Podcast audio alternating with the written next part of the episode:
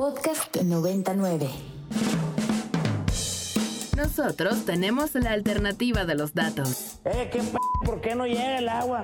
Bueno, primero no soy Tlaloc. Y los otros datos. Mira, Lito, yo no mato cucarachas. Los datos que necesitas para entender nuestro país. Y lo que me quiere usted preguntar es si para la campaña actuamos con ellos. A ver. Sí. Un gobierno sin corrupción no sirve para nada. Pero esto no es estados de ánimo. Pues esto no es el fútbol. Y al mundo. For LGDP, uh, LGT, LBG, LGBTQ2+. What a stupid son of a Bienvenidos a Tengo Otros Datos de Ibero 90.9. Está horrible. Hoy, hoy, hoy. Como les decía, hemos hablado más de una vez del presupuesto participativo. Nos parece un ejercicio eh, remarcable y un ejercicio al que se tendremos que seguir haciendo énfasis y difusión por favor díganme si ustedes han sido parte de esta de este ejercicio democrático para enchular nuestras colonias. Y lo interesante de este año y lo que hay que resaltar es que el Instituto Electoral de la Ciudad de México en en coordinación con organizaciones civiles decidieron incluir a personas privadas de la libertad que presentaron también sus proyectos para enchular colonias. Resulta que sí quedaron y que van a poder ser elegidos el próximo 7 de mayo. No sé si estoy diciendo todos los datos correctos, pero el que sí nos va a dar todos los detalles es el consejero Bernardo Valle, eh, que es, por supuesto, parte del Instituto Electoral de la Ciudad de México. Bernardo, gracias por tomarnos la llamada. Bienvenido a Ibero 90.9. Al contrario, Roxana, muchas gracias por la oportunidad de platicar contigo y tu auditorio y todo lo que dices es exacto. De verdad que, en, el, en el Instituto Electoral de la Ciudad de México estamos muy satisfechos de poder seguir ampliando derechos eh, a personas de, eh, que se encuentran en grupos de atención prioritaria y que consideramos que, que pues ha sido eh, en este caso el trabajo que hemos venido haciendo en los reclusorios ha sido un proyecto exitoso que tiene que ver con la reinserción social de las personas que están en prisión preventiva y que lo que estamos eh, eh, pretendiendo dentro de este proceso de participación ciudadana que tú ya explicabas muy bien, que tiene que ver con la consulta ciudadana que estamos haciendo para eh, los presupuestos participativos del año 2023 y 2024 es que las personas que están recluidas eh, y que están en prisión preventiva, es decir, que no tienen sentencia, puedan presentar proyectos de presupuesto participativo para las colonias, pueblos o barrios de donde son originarios. Y que me parece muy relevante el que estas personas mantengan el arraigo en eh, los lugares donde son originarias, donde vive su familia y lo que nos dicen los especialistas es que eso es muy útil para el tema de reinserción social, que en el momento que salgan es sea más fácil su reinserción manteniendo esos vínculos. Y quiero decirte que en ese sentido y atendiendo pues una sentencia de la, del Tribunal Electoral del Poder Judicial de la Federación eh, este, del 2018 donde ordena que en el próximo proceso electoral del 2024 eh, hay una obligación de todas las autoridades electorales para, para garantizar los derechos político-electorales y el voto de estas personas para las elecciones constitucionales. Pero si bien no nos ordenaba a nosotros, nosotros sí hemos querido ampliar los derechos sin que nos lo pidan y acudimos a los centros de reclusión a, darles una capacitación, a dar una formación ciudadana a estas personas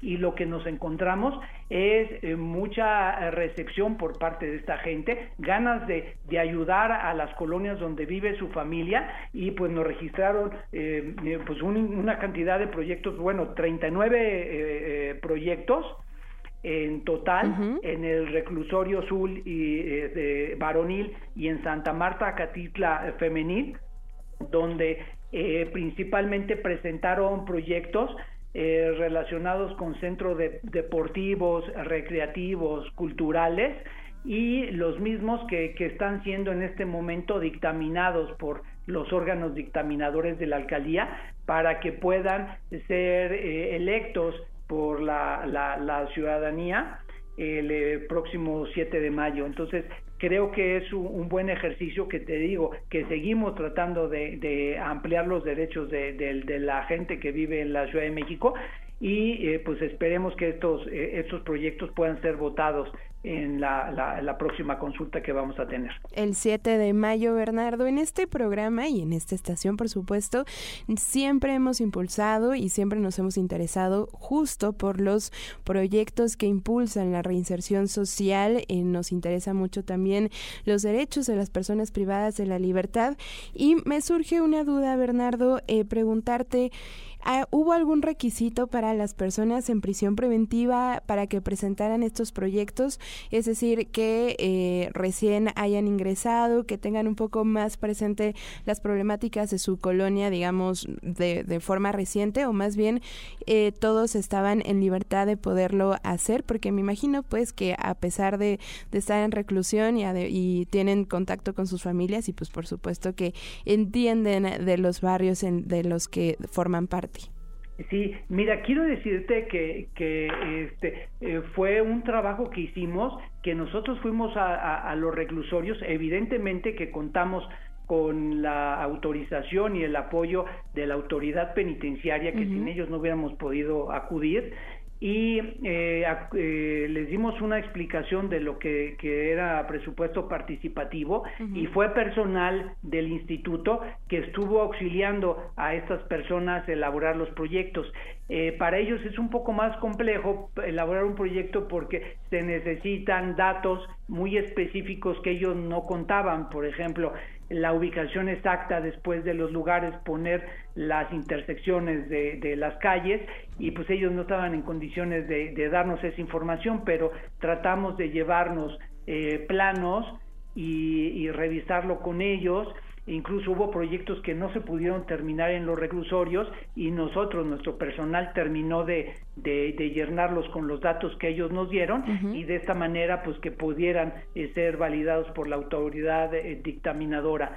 Eh, quiero decirte que, que experiencias interesantes. Me, tocó presenciar un, una, un, platiqué con una persona del reclusorio sur que me decía que él quería presentar un proyecto en, un, eh, en una cancha donde había este, mucha basura, donde se alojaba gente que iba a drogarse y decía, miren, yo quiero, me gustaría ponerse, poner eh, actividades deportivas ahí en ese espacio para que no les pase lo que a mí o sea, yo, yo espero que, que, que, ahí los jóvenes, en vez de tener el destino que yo tuve y de drogarme, etcétera, que puedan tener un, destino mejor a través de, de, este pues de poder hacer ejercicio. Entonces de verdad que, que muy bonita la experiencia.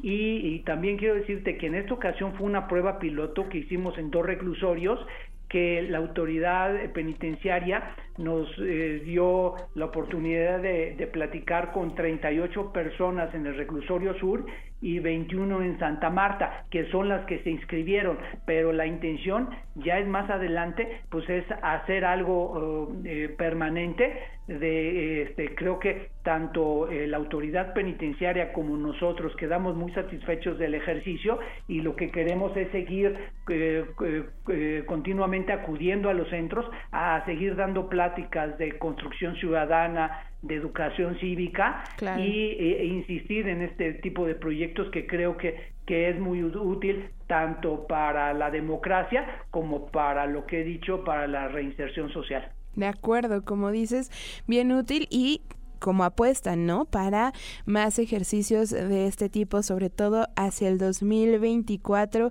Bien interesante, Bernardo, y también resaltar al final todas estas personas van a regresar a sus barrios, a sus colonias y por supuesto que prefieren regresar a un entorno mucho más amigable y a un entorno eh, eso en el que ellos del que ellos forman y formaron parte Bernardo recuérdanos entonces cómo participar en el presupuesto participativo, las fechas, eh, horarios y demás. Sí, con mucho gusto. Mira, ya, ya cerró el periodo para registrar proyectos, eh, cerró el 20 de marzo, pero eh, vamos a tener eh, dos eh, formas para, para elegir proyectos de presupuesto participativo en las diferentes colonias, pueblos y barrios. Eh, vamos a tener, como ya es tradicional, la votación electrónica, que va a ser a partir del 28 de abril al 4 de mayo y la votación presencial en cada una de las colonias, pueblos y barrios el 7 de mayo.